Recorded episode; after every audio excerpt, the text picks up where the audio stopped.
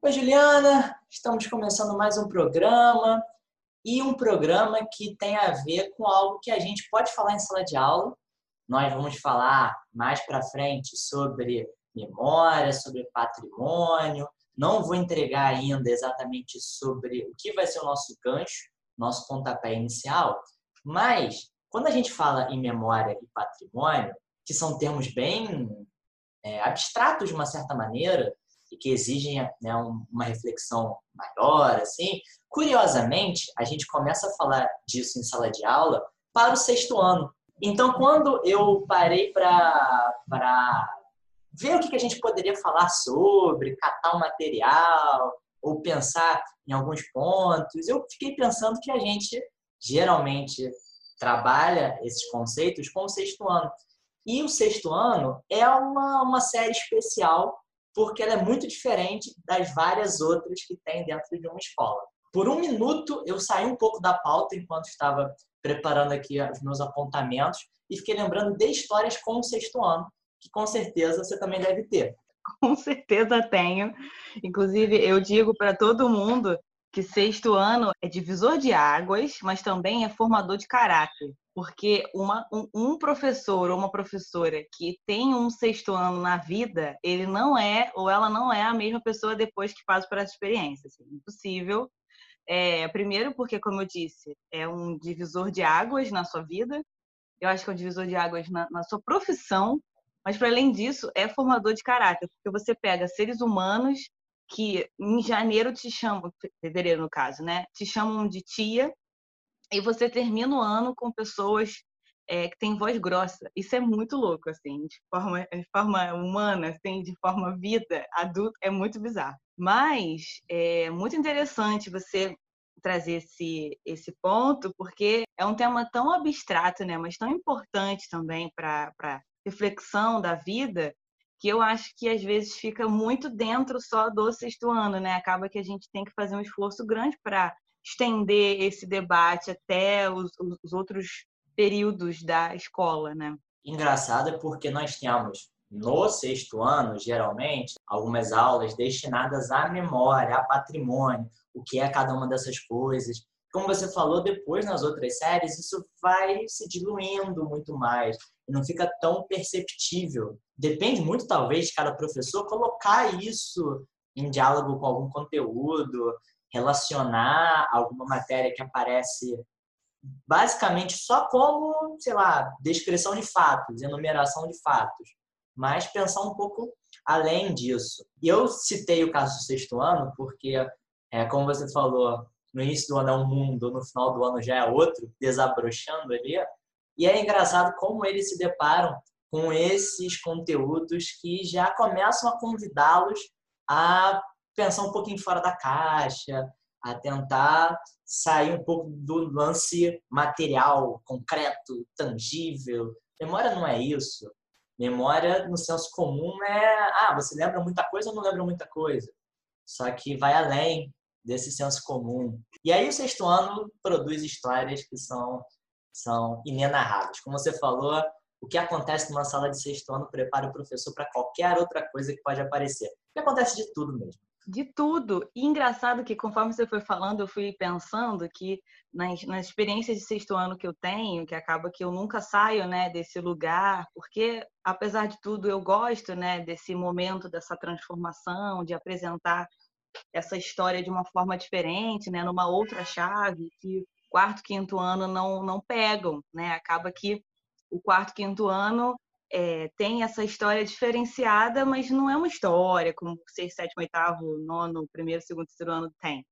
E eu gosto de, desse, desse lugar. Então, como eu estou sempre ali, né, eu, eu não largo do osso, é, eu fiquei pensando que esse debate memória e história acaba ficando muito a cargo de artes, né? Acaba que os professores de artes é, é, tratam melhor ou mais desse tema pela questão justamente do patrimônio, né? Do, de uma arquitetura ou de uma obra de arte ou de uma expressão artística, né? Acaba que a cultura sempre perpassa nesse nesse debate. E aí acho que é por isso que eu trouxe a importância da gente tentar estender e colocar esse pensamento fora da caixa a partir do sexto ano na história, né? Como que é complicado, porque acaba que os nossos debates não, não, não, não ficam né, nesse lugar. Mas mesmo assim, é, eu, eu acho que é muito gostoso né, de trabalhar esse tema com o sexto ano, porque tem um brilhinho no olho, né? Tem aquelas, aqueles momentos muito sinceros deles e delas é, ali naquele momento de ebulição hormonal é, que deixa aquele brilhinho assim pelo olho e que faz dessas histórias do sexto ano tão originais, né? Acho a inocência da descoberta. Total, né? Tem essa coisa do, do daquele frisson de, de, de conhecer algumas coisas, ou você, na chave dos povos, enfim, que são ali estudados, desconstruir alguma coisa. É tão, é tão bonitinho da parte deles. E aí sim você tem histórias é, incríveis, né, de alunos e pessoas que vêm com uma ideia de história e você tem que, opa, querido, não é bem isso, ou introduzi-los em, em, um mundo que ele acha que é o dele, né, do tipo, uma vez fui, só um exemplo rápido, uma vez estava falando sobre os, os, os incas, né, os quechua, que eles fazem, faziam sacrifícios humanos. Aí um aluno revoltadíssimo disse: Isso é um absurdo, matar pessoas por Deus. Falei, meu amor, calma. Primeiro que não é Deus, segundo, vamos devagar, querido.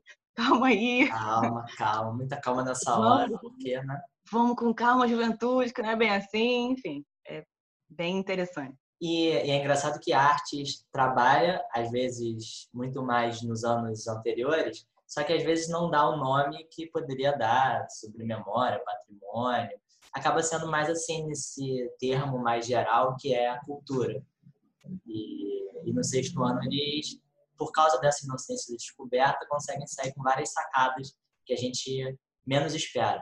Eu comecei falando que às vezes é um tema muito abstrato para eles, mas a gente também não pode subestimá-los achando que eles não conseguem acompanhar. Acompanham sim. E só para compartilhar mais uma situação, além do exemplo que a Juliana falou, é, eu estava dando uma aula Juliana, sobre índios, sobre indígenas no Brasil. Uhum. E aí, para né, tirar aquele, aquela imagem do indígena apenas como um cara que mora na oca, é, que usa cocá, tem lá os seus rituais. Aí, no início, eu pedi para eles descreverem como seria um indígena, assim, só pensando muito rapidamente. E vem essas primeiras imagens e aí do cocá, tal, da pouca roupa. E aí um, um aluno virou para mim, mas Igor, se eles usavam só isso, se eles usavam só a roupa, a parte lá de baixo ficava balançando o tempo inteiro. Ah, meu Deus do céu! Qual foi a minha reação diante disso? Só rir. Só rir. É o que Como eu estou fazendo agora. Como eu estou fazendo agora. Uma observação.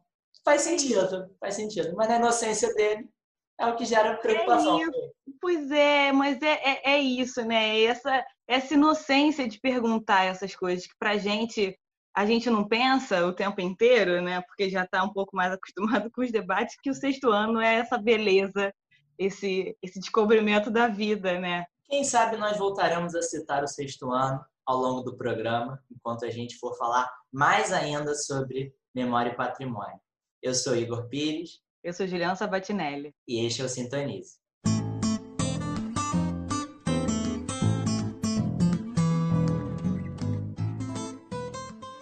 O maior acervo de imagens em movimento da América do Sul, localizado em São Paulo, chamado Cinemateca, está a ponto de desaparecer a qualquer momento. De acordo com o Brasil de Fato, parte desse acervo, que conta cerca de 250 mil rolos, filmes, materiais, documentários e imagens, está prestes a sumir por falta de investimento. Essa é uma realidade um pouco conhecida nossa enquanto brasileiros, é, não só esse ano, mas desde 2018, quando a gente sofreu as queimadas né, e o incêndio que devastou o Museu Nacional. Porém, a própria Cinemateca, no, no qual estamos falando aqui, também em 2016 teve o seu incêndio e vem ao longo do tempo sofrendo essa ausência de um investimento governamental maior para manter suas estruturas em pé, vivas e fazendo seu trabalho. Só para ilustrar mais um, um acontecimento desse espaço importante de cultura, em fevereiro desse ano, uma forte chuva alagou uma parte do galpão onde fica essa cinemateca e acabou com uma parte importante e o estúdio de um importantíssimo fotógrafo. O que eu quero dizer é que parte desse, desse grandíssimo espaço de importância cultural para São Paulo e também para manter os nossos contatos com o episódio anterior, é, vão, vão é, ser pano de fundo do nosso episódio de hoje para a gente pensar história, patrimônio, memória, acervo, cultura e história, evidentemente. Acho que o nosso ponto aqui, Igor, é, é refletir, pensar, trazer questões sobre esse problema gravíssimo do nosso país.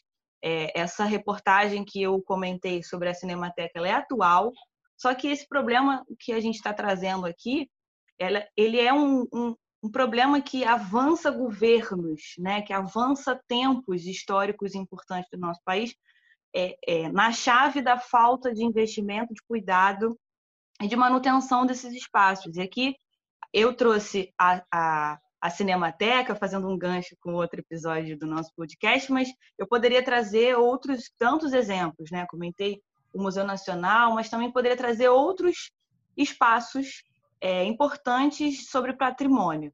A essência desse nosso debate hoje aqui, Igor, eu acho que é falar sobre patrimônio e conectar também esse fato da própria Cinemateca com os últimos acontecimentos que a gente é, presenciou esse ano é, de derrubada de estátuas com uma outra justificativa que não é que não foi ausência de governo, mas é, de investimentos desse governo, mas de, de, uma questão ideológica, né? Acho que também a gente pode trazer esse esse problema, essas questões para dentro desse, desse saco grande que a gente está chamando aqui de patrimônio, memória e cultura. Fato é que passo a bola para você comentar um pouco sobre os seus, as suas ideias, mas eu queria que é, o nosso grande condutor hoje fosse a reflexão sobre a importância do, do, do patrimônio, da memória, da história dentro do espaço público, dentro da sociedade e também como espaços de manutenção de uma visão histórica. Porque eu acho que em algum momento a gente vai falar sobre isso, mas só para já ir jogando pensamentos aqui para quem está escutando a gente, um, um, uma estátua, um museu, é, ou um espaço de acervo, quando, vão, quando vai contar a história, normalmente apresenta uma visão. E aqui é, é muito interessante a gente perceber qual visão né, que está sendo mostrada. E, e, aí isso, isso se conecta muito com esses exemplos de estátuas sendo derrubadas por questões ideológicas que aconteceu esse ano, Estados Unidos, aqui mesmo pelo, pelo próprio Brasil, mas também é, é, mostrando que tipo de história que está sendo defendida pela sociedade, né? Porque se a gente não, não fala mais alto dessa história, a gente não questiona, essa história vai ser repetida, né?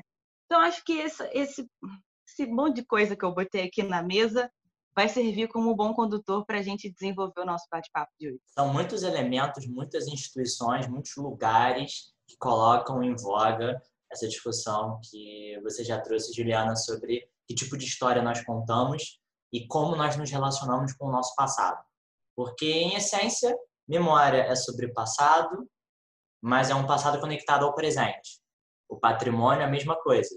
São um conjunto de elementos que dizem sobre a história de um povo, de um país, mas tem a ver com a identidade vivenciada também hoje em dia. E nós começamos pela Cinemateca, em função dos acontecimentos muito recentes do Brasil, em relação à falta de políticas públicas, de investimentos, de cuidado, de discussões sobre como gerir este lugar.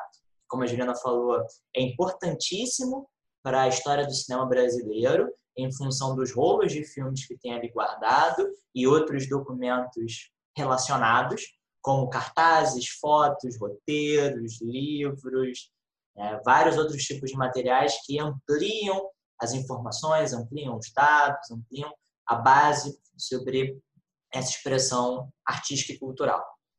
E a Cinemateca é um lugar muito antigo, que tem uma origem muito antiga, melhor dizendo, desde 1940, quando alguns primeiros estudiosos, primeiros interessados em cinema, fundaram em São Paulo um clube de discussão, é, projeção, discussão e publicações sobre o cinema. E desde então, de 1940 para cá, esse local já passou por várias atribulações, por vários problemas, desde ser fechado durante a ditadura do Vargas, desde sofrer incêndios ou alagamentos, até mesmo questões burocráticas de como administrar o espaço, cuidar do que é necessário cuidar e dos esforços que isso provoca, né, do cuidado em manter aqueles rolos, de evitar acidentes, de remunerar os trabalhadores que atuam nessa, nessa área. E mais recentemente, para a gente colocar aqui a discussão do porquê a Cinemateca passa por essas dificuldades, ela desde 2016, 2017, ela vem sendo administrada por uma associação de comunicação chamada Associação de Comunicação Educativa Roquete Pinto, ou simplificadamente a SERP. E de 2016 para cá, ela teria um contrato assinado de gestão deste espaço, de cuidado com o material que tem ali, de remuneração dos trabalhadores, até o final do ano 2021. As datas variam de acordo com o ponto de vista que nós analisamos. O fato é que o Ministério da Educação, na figura daquele personagem tão odiável, o Weintraub, não renovou, Abraham Weintraub, não renovou o, o contrato com a SERP é, e por causa disso se criou toda uma controvérsia se uma empresa à parte poderia cuidar dessa atividade de gestão, de administração, de preservação, sustentação mesmo, ou se caberia ao governo, à União. Fato é que, por causa desse impasse, atualmente está nas mãos do governo isso, só que é o governo que nós conhecemos hoje em dia como um dos maiores responsáveis por ataques à cultura, à história, à educação. Então, faltam investimentos. Já faltava antes, enquanto essa empresa cuidava da gestão, então repasses do governo já faltavam, e agora, com né, a administração oficialmente cabendo ao governo federal, isso se torna um problema ainda mais flagrante. E, nesse sentido, os, muitos são os problemas decorrentes daí. Por quê? Primeiro, manutenção necessita desse investimento contínuo.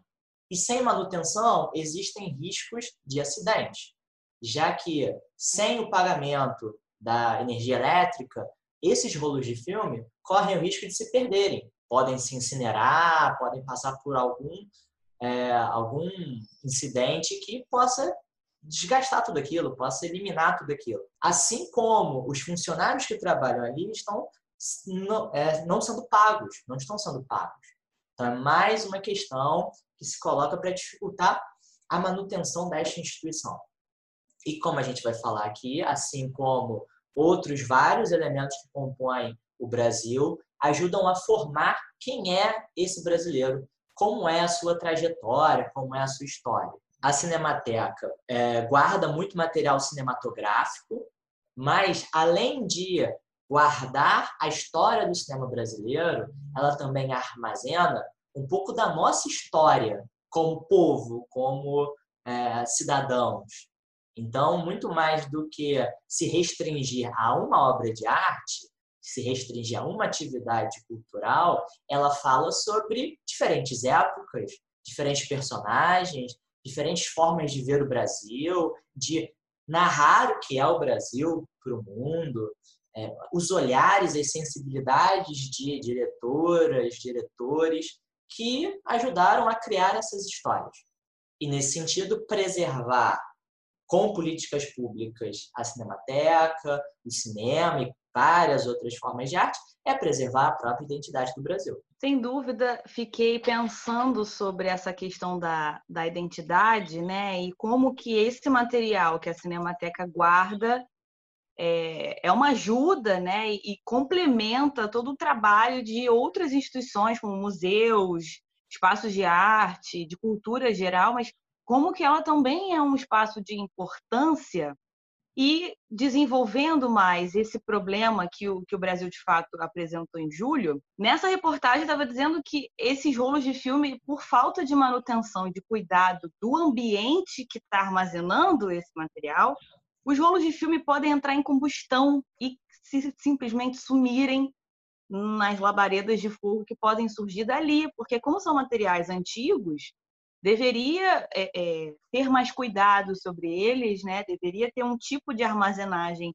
especial para evitar problema. Acho que é por isso que eu comecei falando que esse acervo de 250 mil rolos de filme podem sumir.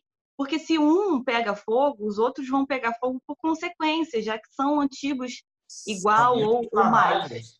Muito inflamáveis. Claro. E aí, é, é, como, como que espaços como esse podem ficar sem é, conservação e sem atenção necessária é, em, em, em, tempos tão difíceis? Como é que pode isso, né? E, mas essa minha pergunta, ela é autorrespondativa, se essa palavra existe. Ela se responde sozinha, porque eu acho que a pergunta não é como que esses espaços ficam sem investimento, como se fosse assim, meu Deus, como, por quê? Eu acho que a minha pergunta é para que, que esses espaços estão sem investimento, né? Por que não investir? Para que não investir lá na Cinemateca? Porque queima, acabou, é isso, é menos um, um ponto de, de, de, de investimento, de cuidado que os ministérios ou o Ministério da Educação tem. Então, é, é, é a gente pode, eu fico pensando, né, quem está articulando com essas questões, eu fico pensando, ah, a gente pode pegar esse dinheiro então colocar em outro lugar, que é muito mais interessante do que preservar a, a parte, parte da nossa história. Eu estou falando tudo isso em um discurso que se casa com outros é, espaços de memória e de conservação que também já foram embora, do tipo Museu Nacional, em, em 2018, que pelo mesmo motivo do receio de uma combustão ou de falta de é, pagamento de luz, funcionário, também a gente perdeu, perdemos o acervo de anos, é, coleções de anos, de séculos foram embora. E também lembrei aqui agora, recentemente, é, foi em 2000 e foi esse ano, inclusive, em junho, o Museu de História Natural da UFMG, em Belo Horizonte, também sofreu incêndios e parte dos acervos científicos que tinham ali também sumiram. É, então, eu devolvo é, e complemento a minha pergunta, né? Qual é o projeto? Né? Que projeto é esse de eliminação da história e da cultura? Qual o objetivo? Né? Qual o objetivo da falta de investimento?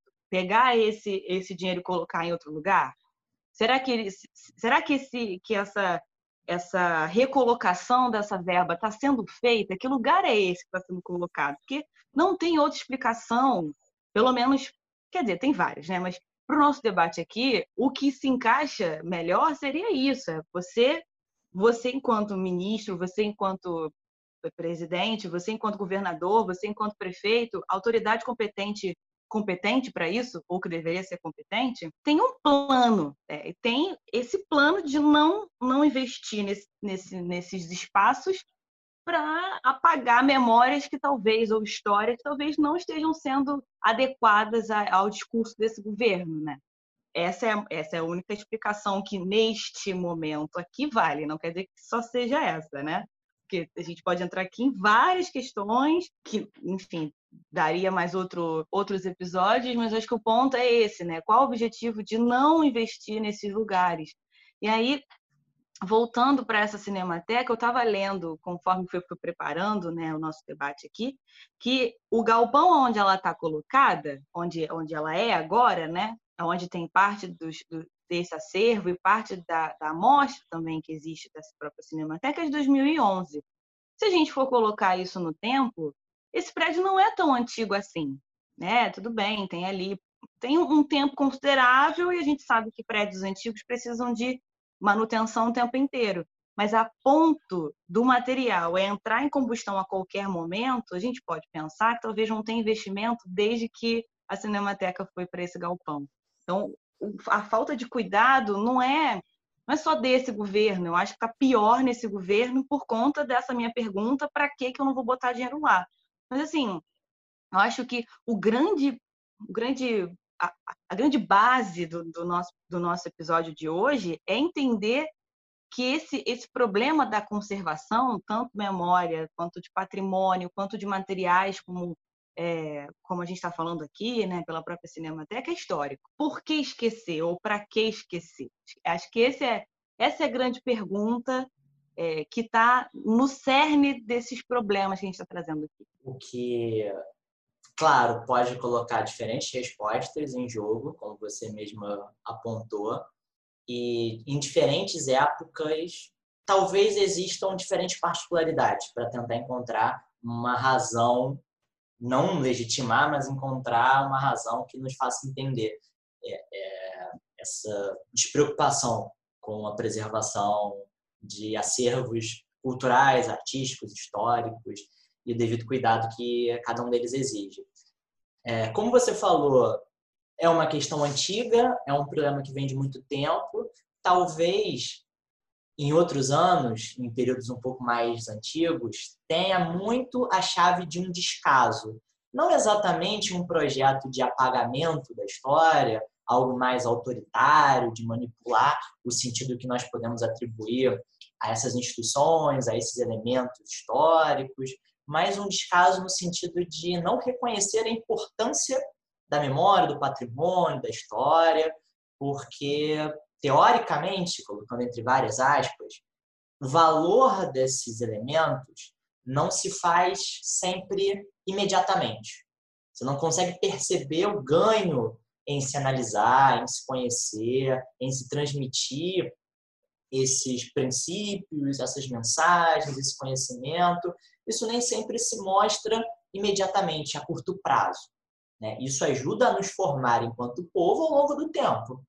É o que nós conhecemos da nossa história, a forma como nós nos entendemos, é como nós reconhecemos os equívocos da nossa história e tentamos não repeti-los. Uh, e em muitos governos, né, desde a fundação da Cinemateca para cá, existe um descaso no sentido de não atribuir a devida importância a essa atividade histórica, de memória, de valorização do patrimônio.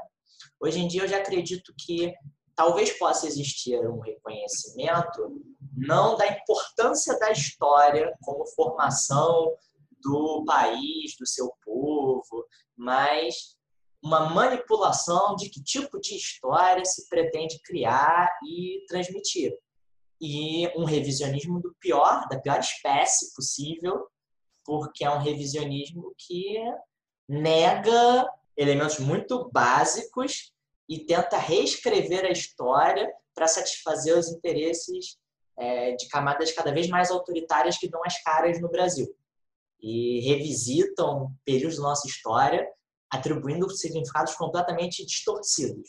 E, e aí, nesse sentido, a história, a arte, a memória são elementos que contrariam a versão oficial, hegemônica que se tem, tenta construir, que apaga histórias de vida, que reorganiza momentos da nossa história, que invisibiliza setores é, há muito marginalizados e que hoje em dia cada vez mais ganham projeção e se afirmam dentro do espaço público, lutam pelo, pelos seus direitos básicos, pela sua voz. E aí, nesse sentido, a história, a memória, essas instituições, todo esse acervo ajudam a combater, ajudam a desafiar a leitura vigente da sociedade.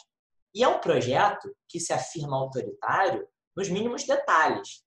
Então, no caso específico que a gente está trazendo da Cinemateca, e toda essa confusão em torno da sua administração e a União pegando para si essa tarefa, nós temos o relato de que isso foi feito também de maneira truculenta.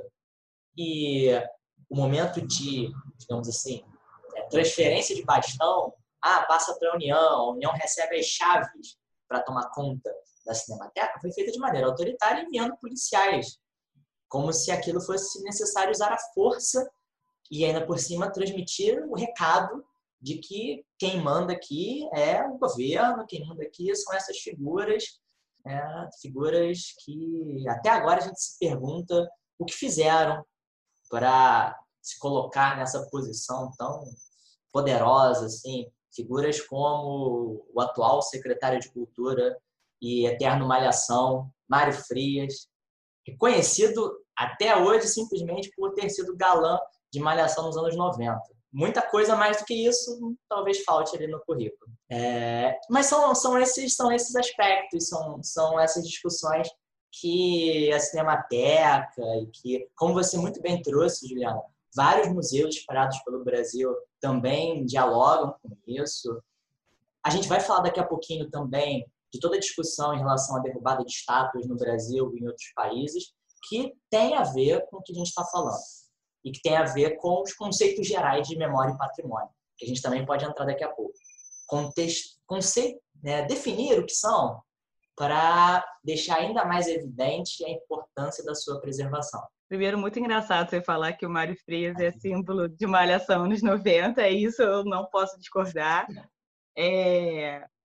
Só que an antes, eu acho, da gente entrar efetivamente nessa coisa do patrimônio, me, me, me ocorreu aqui um pensamento de que é, não é interesse também das, das autoridades competentes de preservar uma determinada chave da nossa história, porque é, conhecimento e educação gera questionamento, né? Então, se, se há um certo, uma certa mudança nesse, nesse panorama histórico do qual a nossa história é contada, vai gerar questionamento e isso vai gerar crítica. Então, essas pessoas que consomem essa cultura vão questionar o Estado, o Estado pode sofrer aí com esse questionamento. Então, como é que o Estado reage? Também... Esse Estado reage ameaçando dar porrada na boca de certas pessoas. Pois é, pois é. E, e, tem, tem uma frase, inclusive, que me, não, não me ocorre de quem é a autoria, mas que diz que é, a, a educação derruba o Estado. Por isso que o Estado não dá educação. Porque se, você faz a pessoa pensar, ela vai começar a questionar e vai cobrar, ou vai ter maior conhecimento, ou vai se tornar um ser político mais atuante, que é para isso que a democracia serve, ou deveria servir. E aí você, enfim, você enquanto Estado, que é essa essa instituição abstrata que controla tudo e todos, a la Hobbes, não quer que você pense e reflita. Então é muito mais fácil nessa perspectiva, deixar um, uma estátua enorme de Dom João VI na Praça 15. Você sai da barca quando você atravessa a poça, você sai da barca, a primeira coisa que você vê é Dom João enorme, enorme assim, uma estátua de metros, que, sei lá, uma pessoa muito alta de 1,90m não alcança nem o pé dele, porque só o, o, a, a, base dessa estátua é enorme, imensa. É, e você se depara com isso. É muito mais fácil você deixar Dom João VI, branco, português, é, que veio para cá para não ser despejado ou despojado ou descoroado por Napoleão.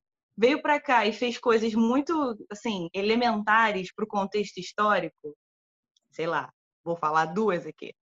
Permitiu melhor comércio e fez reforma urbana. É muito mais fácil deixar esse esse moço na entrada do Rio de Janeiro, vindo de Niterói, do que você enaltecer João Cândido, que foi um líder negro, preto, é, que tinha ali um, uma representação muito pequena dentro da suposta marinha, né, o que a gente pode chamar hoje de marinha, no início do século XX, e que fez um, um, uma revolta chamada Revolta da Chibata contra maus tratos, porque remontava as relações de raça e de poder que a escravidão tinha. Então, é muito mais fácil para esse Estado, na lógica do que, que essa população vai saber ou não, você deixar esse Dom, esse Dom João VI ali. Porque Dom João VI, mal ou bem, todo mundo conhece. O, o, o Largo do Passo está ali para lembrar ele. A nossa independência foi feita no Largo do Passo. O Largo do Passo é bonito tem um, uma feira de antiguidades ali, todo mundo conhece esse relato sobre a família real, porque já estava aqui, Dom Pedro I, Dom Pedro II, Maria Joaquina e todos os, os seus pertencentes. É muito mais fácil você manter essa história do que você problematizar a liderança preta num, numa revolta que foi importante, porque no início do século XX a gente estava falando sobre escravidão ainda. Assim como é muito mais fácil você é, é, colocar essa estátua, né? Porque tem gente que pode estar ouvindo falando assim, nossa, Diana, muito injusta, mas a estátua do, do João Cândido tá lá na Praça 15. É, mas é muito mais fácil você colocar a estátua do João Cândido no canto escondido, na ponta da Praça 15, que hoje em dia o VLT esconde ela. E que a gente, como historiador que anda pelo centro e que dá aula no centro para pessoas para a gente refletir sobre o espaço, a gente carrega as pessoas para lá. Porque se você sai da barca, você não vê o João Cândido. Então, é muito mais fácil para o Estado é, tapar esse, esse problema com a peneira. Não, mas tem a estátua do João Cândido lá. Mas é, aí, se a gente perguntar quantas pessoas conhecem, vão se reduzir a cinco pessoas. É, porque não é não é para enaltecer essa história, não é, não é interessante enaltecer essa, ou, esse, essa outra visão. Acaba que, ao fim e ao cabo, o, o, o discurso de posse que o governo tem da nossa história é absurdo. E a gente, como bom historiador, demanda assim, de, um, de um esforço grande para ir de encontro a essa, essas falas repetidas, do tipo. É, Pedro Alves Cabral descobriu o Brasil. Assim, isso eu acho que você, como professor de história e todas as pessoas que nos escutam, tentam desconstruir isso o tempo inteiro dentro de sala, porque não teve descobrimento e não foi ele que descobriu. Ou também foi? trouxe a civilização para a América, e isso se estende para Cristóvão Colombo, que fez a galera daqui, os povos originais evoluírem, trouxe a religião, trouxe organização, trouxe leis, trouxe pessoas com roupa. Então, é, assim, é muito mais fácil você manter esse repeteco que, por exemplo, me ocorreu agora, Motivos da bandeira. Verde mata. Odeio isso. Amarelo ouro. Azul céu e as estrelinhas. Cara, socorro. Século 21, 2020. Eu ainda tenho, que eu acho que você também, a gente ainda está desconstruindo essa visão de que a bandeira é enaltece as belezas naturais, porque Nós isso crescemos foi... com isso também, né? Nós crescemos ouvindo esse discurso também. Isso foi entulhado na nossa cabeça. E aí eu volto para o nosso problema aqui. É muito mais fácil você tornar isso repetido do que você propor uma análise da bandeira que não tem nada a ver com isso, que é a manutenção, sei lá o que, que os republicanos estavam pensando, mas é a manutenção de uma lógica republicana positivista, ao fim e ao cabo. Então, é, é, é porque é isso, né, Igor? Pensar cansa, né? Pensar custa. Você sair do, do seu conforto para você pensar a sua história cansa. Então, como cansa e demanda, porque é mais fácil ser repetido que você problematizar, eu, eu sinto que ao longo do tempo é muito mais fácil para autoridades competentes que coordenam lugares de cultura e de memória não investirem nesses lugares para manter repetição, porque aí eu volto para o meu, meu tema inicial. Se você mantém essa repetição, Pedro Alves Cabral descobriu o Brasil, tá bom, você não precisa pensar em índio, você não precisa pensar em, em povo maia. A lhama do Museu Nacional que queimou, tá bom para ela, porque é isso. Quando eu, quando eu puder ir ao Peru, eu vou, mas não importa se o povo queixo estava representado ali pela lhama, sabe? Então é, é, muito mais fácil, né, nesse discurso de uma história de posse, né? Então tá bom, porque aí, é, pensando aqui alto também, é, você mantém essa história, porque você mantém um certo controle de, de pensamento. E aí, como nós, de pessoas humanas de forma geral, né? Que eu incluo a gente que está repetindo sobre fatos históricos, mas também galera de artes, galera de filosofia, galera de sociologia, que eu ainda acho mais profundo, está pensando o seio social, né? A construção de sociedade que eu acho que deve ser muito pior porque construção de sociedade vem na chave de uma tradição também. Nós, humanas, somos essas pessoas que doutrinam, né? que, que, que, que tudo vira é, ponto de esquerda, tudo vira problema. Né? Então, é mais fácil você, você autoridade competente, não investir em história ou em cultura, né? E por que é tão complexo falar disso? E por que é tão relevante, tão desafiador e também tão sensível para alguns sujeitos históricos que temem entrar nesse debate, temem abraçar é, essa discussão, essa atividade. Já começa por si só pela própria essência desses termos que a gente está colocando e que eu acho que a gente também precisa pontuar aqui.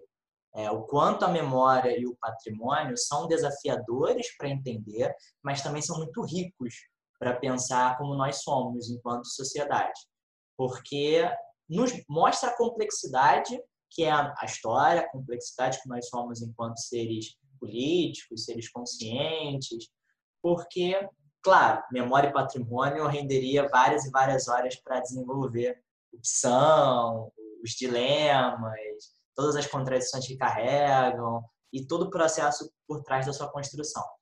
Mas alguns pontos que são fundamentais para a gente sempre relacionar ao que a gente já trouxe aqui sobre a questão da cinemateca, sobre a questão da preservação de museus, sobre o tipo de história que se, tem, se tende a construir, ou qual é o interesse ou não dos governos sobre, sobre esse aspecto.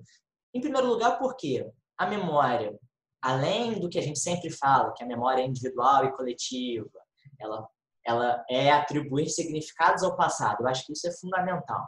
Não é apenas lembrar, não é apenas uh, ter uma boa memória, não é apenas guardar muitas informações, mas é como você atribui significado a esse passado, a uma trajetória individual e coletiva.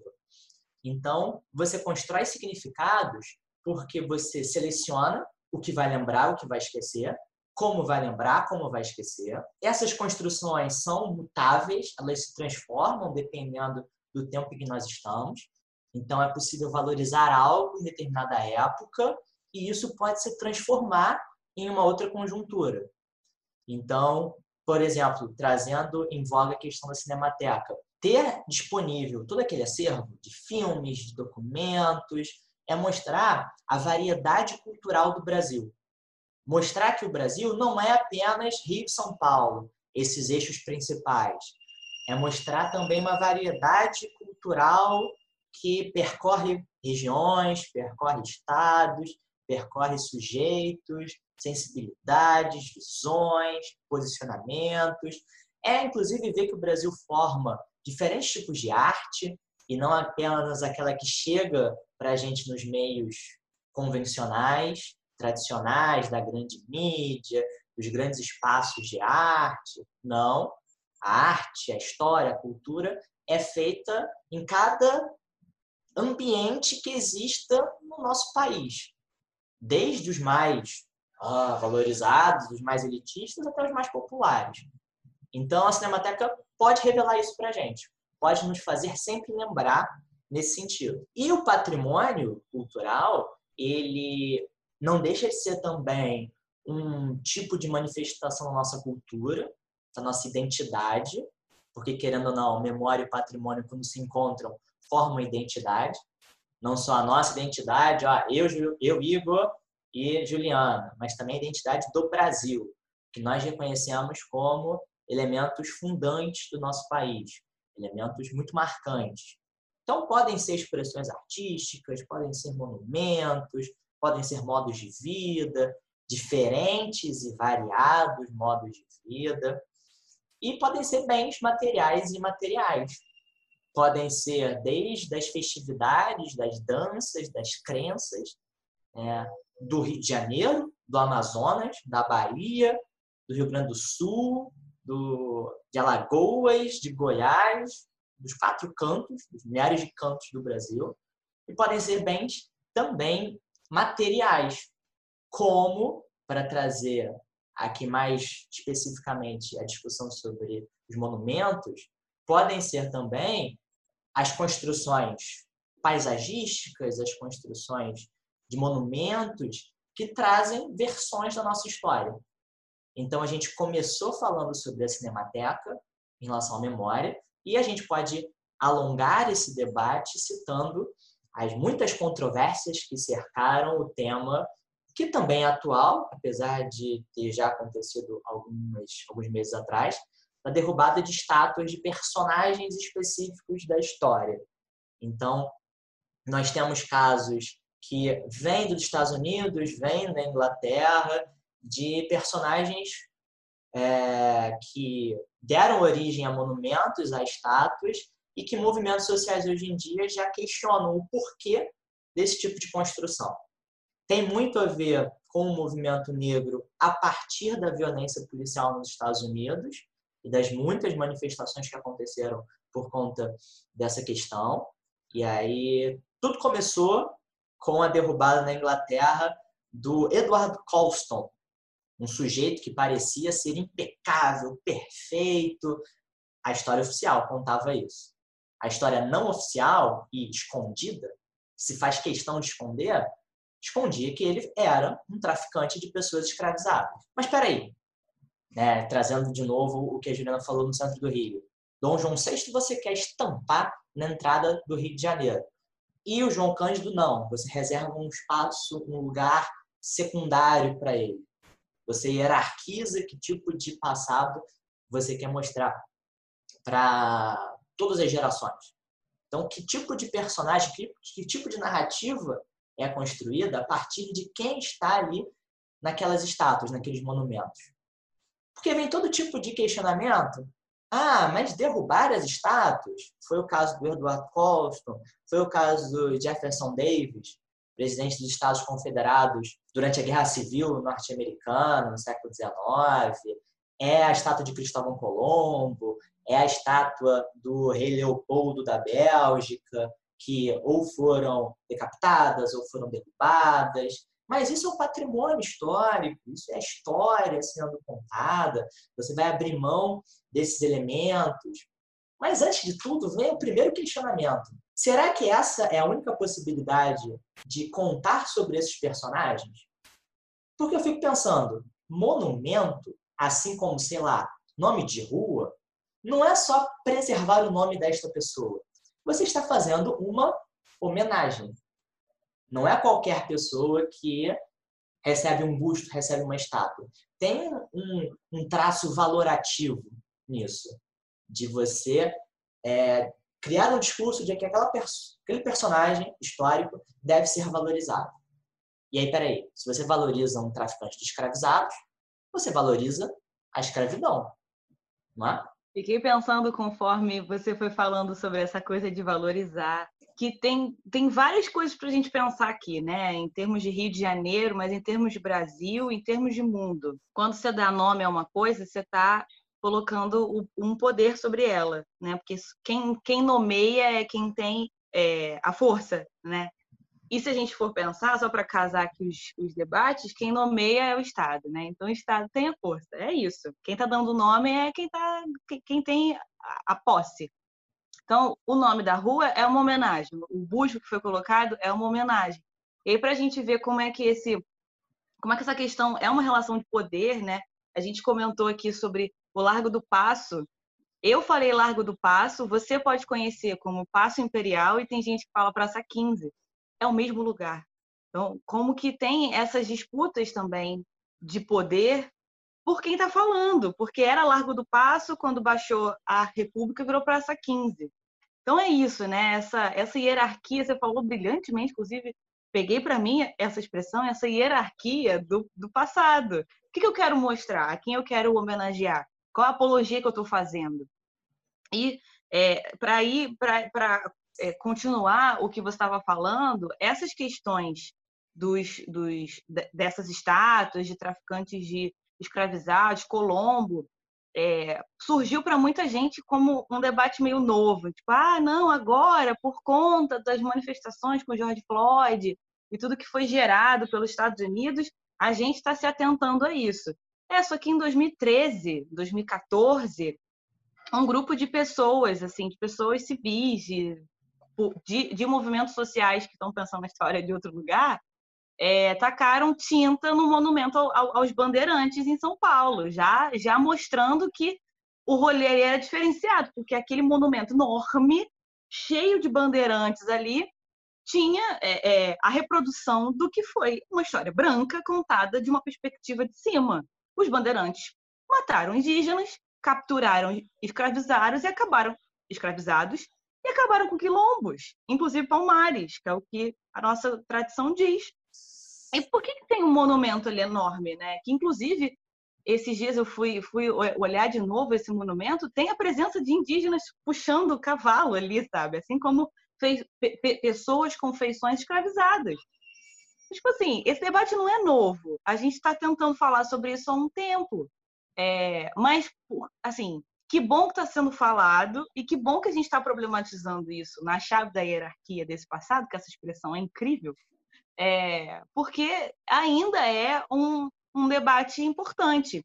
E eu colo esse, esse debate numa, numa outra questão que eu estou trazendo aqui como advogada do diabo, mas também para colocar lenha na, na fogueira, de que tem muita gente que na contramão fala assim: não tem que destruir essa estátua, tem que colocar ela dentro de um museu, porque faz parte da história. E aí, nesse ponto, apesar da, da minha fala que está sendo super inflamada, li, assim, claramente favorável a, a, uma, a uma história contada da forma decente, eu concordo com as pessoas quando dizem que essas estátuas têm que ir para o museu.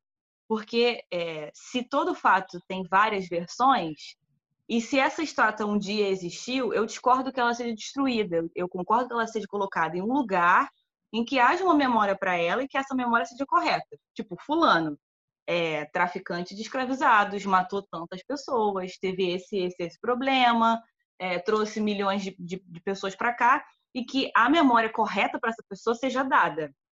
Então, na contramão do, do que a gente está falando aqui, eu também penso que eu discordo de destruir essa, essa estátua. Eu discordo é, é, de acabar com ela. Eu concordo que ela saia do espaço público, porque se o espaço é público, a, a, a pessoa cria uma memória ou uma história que reproduz o que já é falado há anos. Tipo, Pedro Álvares Cabral descobriu o Brasil. Então, a gente precisa ir para o Museu do Índio.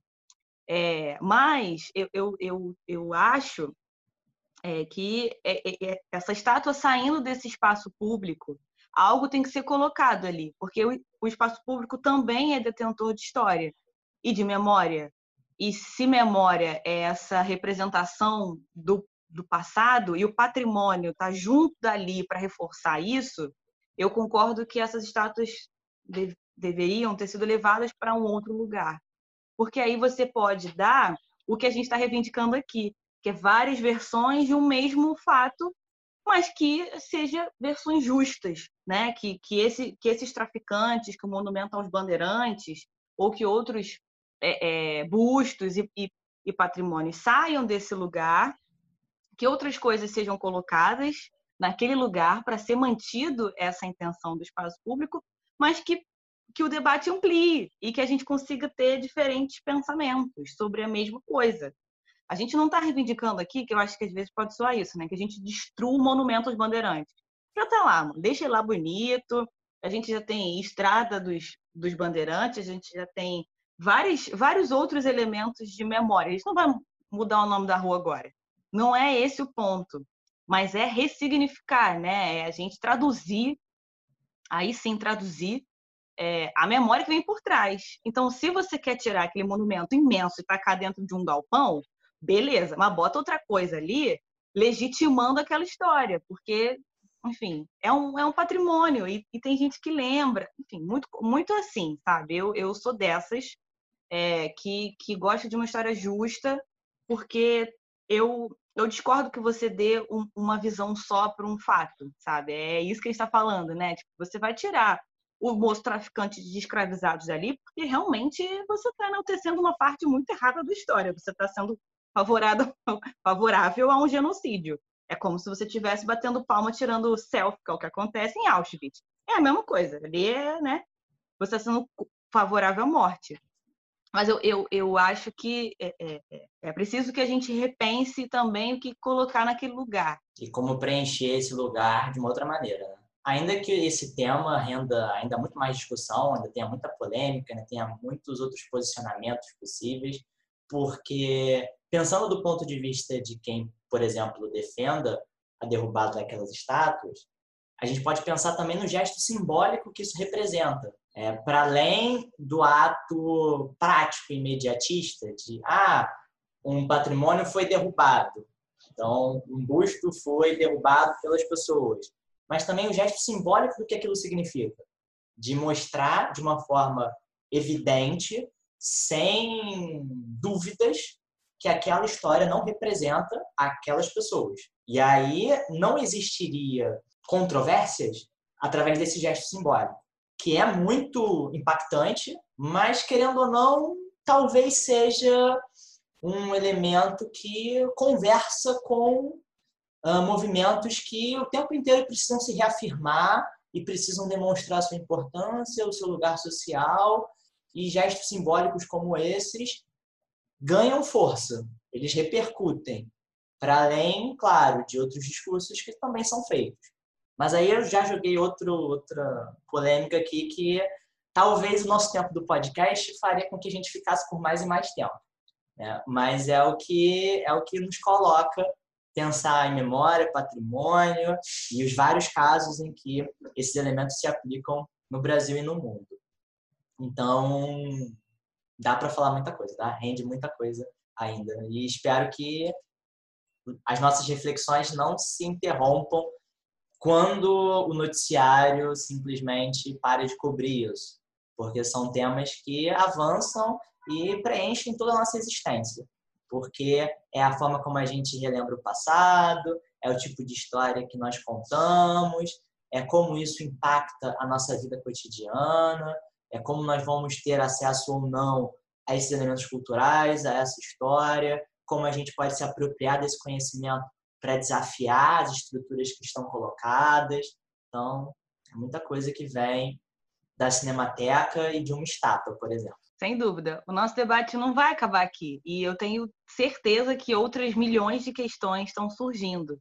Mas eu acho que se a nossa tentativa foi trazer essas questões né, e tirar certos desconfortos ou confortos que algumas mentes têm, que a gente conseguiu um bom objetivo. É, é, é muito importante a gente deixar claro aqui que é, a gente não quer resolver essa questão, né? A gente quer chamar atenção para problemas que são históricos, problemáticos, que circundam a nossa vida quando a gente caminha pela cidade ou pelo mundo, e que se a gente tiver esse olhar mais atento, quem sabe a gente possa pensar também ou mais e melhor sobre essas questões, né? Guardem isso, porque no nosso próximo bloco a gente vai continuar falando sobre memória.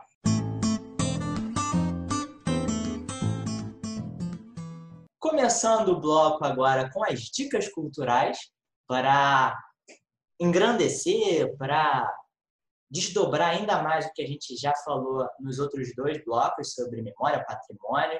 Nós vamos agora indicar para vocês dois tipos de arte que vocês podem consumir, além de para se divertir, também continuar refletindo sobre essas questões e como a gente pode repensar muita coisa que estaria cristalizada no nosso senso comum. Juliana já está aqui para assumir o meu lugar como aquele que recomenda filmes. E já adianto para vocês, audiência, que o clichê não se apresenta hoje. Eu não vou indicar um filme. Juliana quer abrir os, os trabalhos aí? Abra os trabalhos, mas em minha defesa eu quero dizer que eu já indiquei um livro, um documentário e agora vem um filme. Mas eu não posso discutir com você porque você disse que o documentário é filme também. Então, como claro. você sabe muito mais do que eu, eu vou segurar as pitangas aqui, tá? Ok, mas eu vou começar. E eu, e eu, desculpa te cortar, mas eu já indiquei um filme. Ah, tá, dois. Não, foram dois filmes. Mas foram dois filmes e uma história em quadrinhos. Então, tem uma variedade aí. Vai lá. Ok, ok. Mas, pensando em derrubada de estátua, patrimônio, é, história, mudança, minha dica é Adeus Lenin. Esse filme, ele, para mim, assim, ele é muito difícil de ser encontrado, quero deixar isso bem claro aqui, que eu acho que é um absurdo, porque é muito difícil de achar ele pela Netflix, por exemplo. Mas pelo YouTube tem umas cenas, assim, é possível você encontrar pelo YouTube. Mas ele é um filme que ele sempre me deixa muito pensativa é, sobre essa coisa de patrimônio e sobre história, né? Só para contextualizar, ele é um filme que se passa no finalzinho, ele se passa, né? Esse roteiro se passa no final da União Soviética, em 90, 91, e conta a história de um menino que tem a sua mãe, que era socialista, daquelas muito arraigadas, muito firmes nas suas ideias, que ela sofre um, uma certa questão de saúde que ela não pode ter muitos abalos ou muitas tristezas, né? E é justamente nesse momento que essa mãe está com essa questão de estar tá internada em coma que a União Soviética acaba. E esse filho, sabendo que essa mãe tem toda essa questão com, com ser socialista e tal, ele resolve recriar a União Soviética dentro da casa dele. Então, é muito interessante porque ele bota jornal da época antigo, ele consegue, né, por estar nesse período de transição dessa Rússia que está se tornando capitalista, nessa, nessa transformação pós-União Soviética, algumas, alguns alimentos, alguns jornais antigos para fazer com que esse imaginário soviético da mãe continuasse. Mas assim, a cena, duas cenas muito interessantes que eu quero destacar aqui é um é porque o nome do filme, que é Adeus Lenin, é porque a, a, a, acho que o ponto auge desse filme é quando a estátua do Lenin é derrubada, já pelo finalzinho do filme, e a mãe vê essa, esse, esse momento né, de, dessa estátua sendo caída porque esse, esse regime já não está mais em voga. Né? Essa cena mexe muito comigo. Mas o que dá o start dessa cena é a mãe deitada, assim, e na janela ela vê um post da Coca-Cola sendo colocado num prédio, assim. Aquele post enorme dos anos 90 ali, que tinha aquela coisa a ver com a da Coca-Cola. E a mãe leva um susto, e essa cena dela indo para a rua e vendo a estátua do Lenin caindo acontece. Assim. Então, fica a dica para pensar patrimônio, mudança, né? ainda mais naquele contexto, o que, que era a União Soviética no mundo e o que, que, o que, que vai se, se tornar depois, os, os desafios. Esse, esse período de transição ele é muito interessante e vale a pena assistir. É um filmaço que acho que se encaixa bem com essa coisa de estátua que a gente falou hoje aqui. Ainda por cima, dois mundos que se chocam, né? Capitalismo e comunismo, duas versões diferentes para a história, duas formas diferentes de entender o passado e de construir as suas identidades, a sua seu próprio patrimônio, né? Porque tem os símbolos clássicos, né? Do que representa capitalismo, do que representa comunismo. E, querendo ou não, tem muito a ver com o que a gente falou hoje aqui. Minha dica de hoje, como eu já adiantei, é um livro e tem alguma relação com a dica da Juliana, porque, de alguma maneira, também pode envolver a União Soviética. Mas pode envolver também outros regimes que se enquadrem né, no que a história deste livro conta quando nós lançarmos a versão em vídeo, o pessoal vai poder ver, mas quem ouvir primeiro o podcast, eu vou descrever agora a capa do livro que eu vou apontar. É o livro 1984 do George Orwell e que tem relação com o que a gente falou sobre memória, tem relação com o que a gente falou sobre reescrever o passado, ter uma intenção muito bem definida de como esse passado precisa ser relembrado, precisa ser construído. E o 1984, ele é uma história que se passa no, na verdade, ele foi escrito em 1949, projetando como seria uma distopia em 1984 na Oceania, na Oceânia, em que o nosso personagem principal, Winston, ele trabalha para o governo é, como um dos responsáveis do, pelo, em um dos ministérios que reescreve ou reconta como é esse passado. E aí ele tem algumas funções de transmitir para a população versões positivas daquele estado, daquele país, um país que está eternamente em conflito e uma sociedade eternamente vigiada pelo grande irmão, pelo Big Brother, que controla e vigia, monitora para ver se a sociedade está andando todos no, na mesma direção, no mesmo ritmo, estão alinhados dentro da ideologia oficial. E aí, nesse sentido, nós temos várias cenas, vários trechos do livro que ele exemplifica como é reconstruir o passado de acordo com alguma intenção específica, de uma intenção que legitima algum indivíduo, legitima uma ideologia, legitima algum governo. E talvez um dos exemplos mais emblemáticos seja é, a previsão de crescimento econômico ou de produção de algum alimento, não lembro exatamente qual é, e que os jornais noticiavam que o governo dizia que tal produção chegaria a tal índice. Seria isso. Só que a produção não chegava naquilo. A produção ficou bem abaixo do que era a expectativa. Então, foi preciso reescrever esse primeiro jornal tempos depois para mostrar que o governo acertou, que a previsão foi alcançada e que o governo é um sucesso.